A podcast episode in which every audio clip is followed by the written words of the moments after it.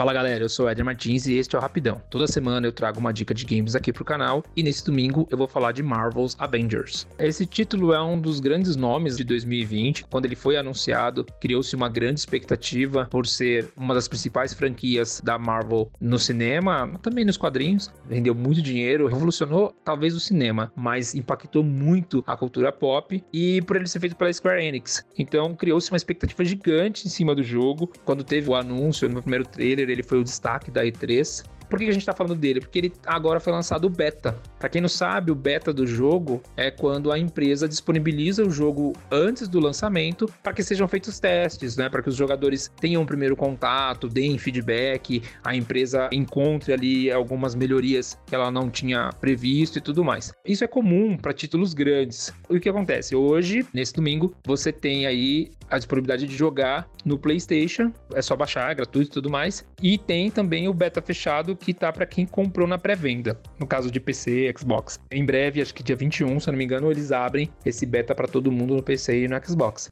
Claro, tive que jogar para ver como é que tá o beta, para ter uma primeira impressão do jogo. E é difícil falar sobre a qualidade do jogo quando a gente tá falando de um beta. Ele tem uma promessa muito grande de diversão, os personagens têm características bem diferentes, é muito divertido jogar com cada um deles porque eles são únicos né, nas suas habilidades ali, nos seus desafios, mas o jogo ainda está sendo polido. E aí isso até me preocupa um pouco, né? Porque tem pouco tempo aí para lançar o jogo e ainda me parece que falta bastante polimento. Mas independente disso, vale a pena você testar, tá? Se você já tem o PlayStation 4, baixa o jogo, joga lá. Talvez você encontre um pouco de desafio para jogar online, porque tem muita gente jogando, servidores estão lotados, então tem gente reclamando muito de queda. Ah, não dá para jogar com o mesmo jogador, que às vezes trava. Ah, eu escolho uma roupa específica, a roupa não aparece. Isso faz parte do beta. Então, se você for jogar com uma expectativa muito grande, pode ter uma decepção, porque o jogo não está inteiro, não foi disponibilizado o jogo completo. E ao mesmo tempo, é bom para você alinhar a expectativa ali do tipo de jogo que você quer, que tipo de ação que você quer, que tipo de, de aventura, de narrativa você está buscando. Uma coisa que eu gostei bastante foi exatamente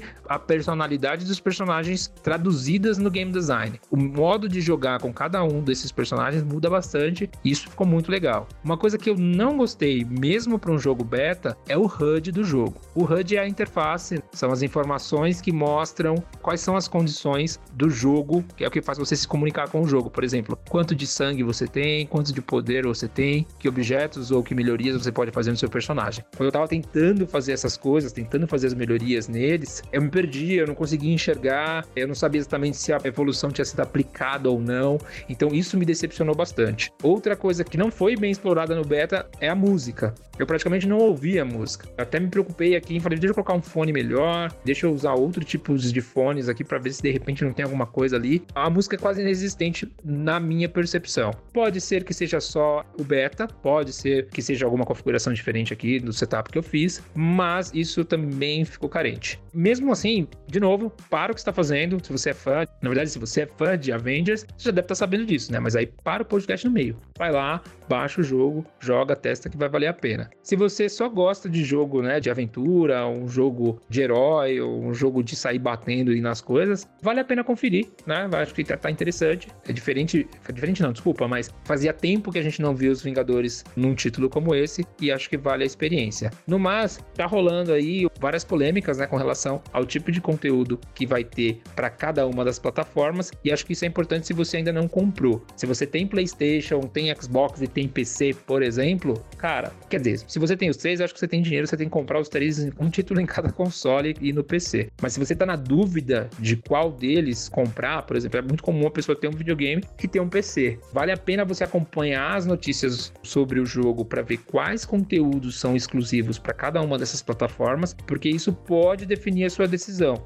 Além, claro, de poderio gráfico, de qualidade, essas coisas. Mas um exemplo rápido do PlayStation, ele vai ter o Spider-Man, vai ter uma missão exclusiva com o Spider-Man. Só tem no PlayStation. Ah, mas e o que, que vai ter exclusivo no PC? Você pode dar uma procurada aí, já tem anúncios de roupas, os trajes personalizados de acordo com algumas parcerias que a Square Enix fez com algumas empresas. Mas, detalhe, se você é fã do Homem-Aranha, tem o PlayStation, talvez você dê preferência para o título no console ao invés de comprar no PC. Essa é a minha dica da semana. Baixa o beta, aproveita que ele vai ficar por pouco tempo, acho que até o dia 24, se não me engano, de agosto. Depois eles fecham tudo e aí você só vai ter acesso quando o jogo lançar em 4 de setembro. Essa é a minha dica da semana.